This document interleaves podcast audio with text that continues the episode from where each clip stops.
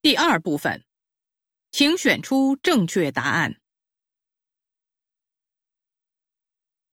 您好，我们得知中国的部分遇难者家属将通过您起诉造成此次空难的飞机制造商。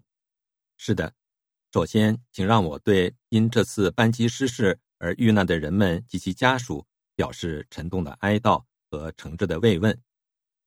今天，部分中国的遇难者家属通过我在芝加哥提出控告，指控刚服役不久的新机系统错误启动安全措施，同时，飞机制造商事先未充分指示机师应该如何应对这类突发情况。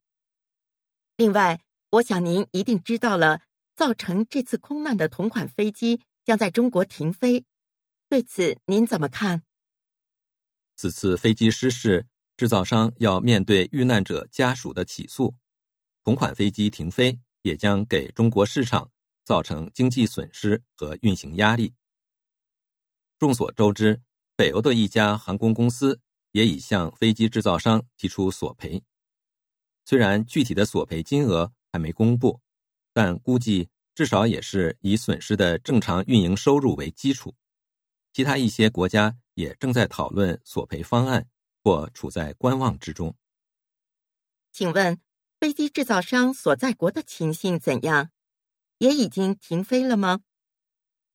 毫无疑问，飞机制造商所在国拥有数量最多的同款飞机。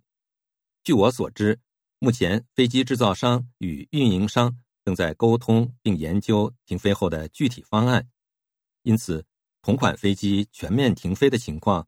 已经难以避免了。中国人有一句谚语：“千里之堤，溃于蚁穴”，意思是说，小的地方不谨慎，就会酿成大祸。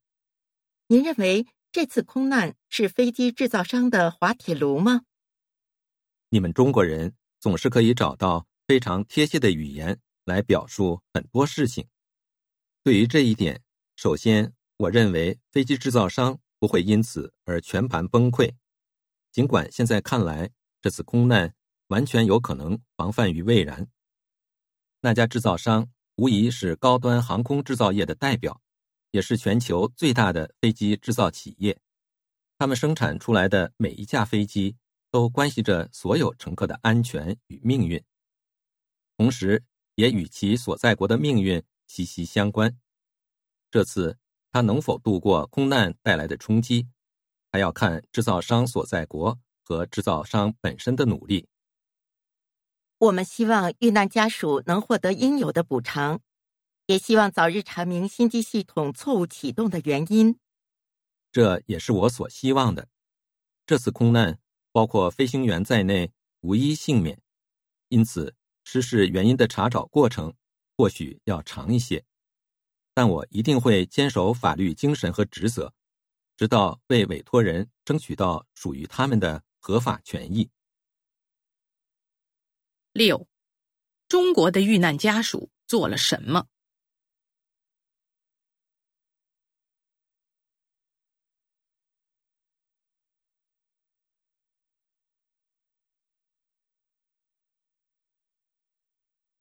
七。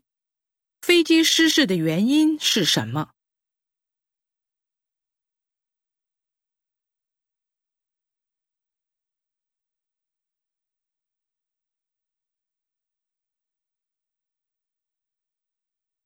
八，飞机制造商将面对什么？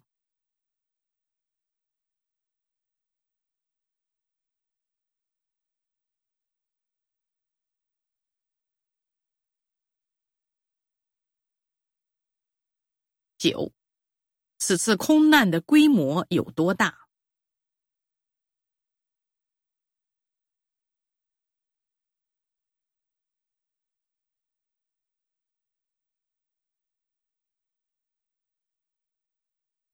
十，飞机制造商是一家什么样的企业？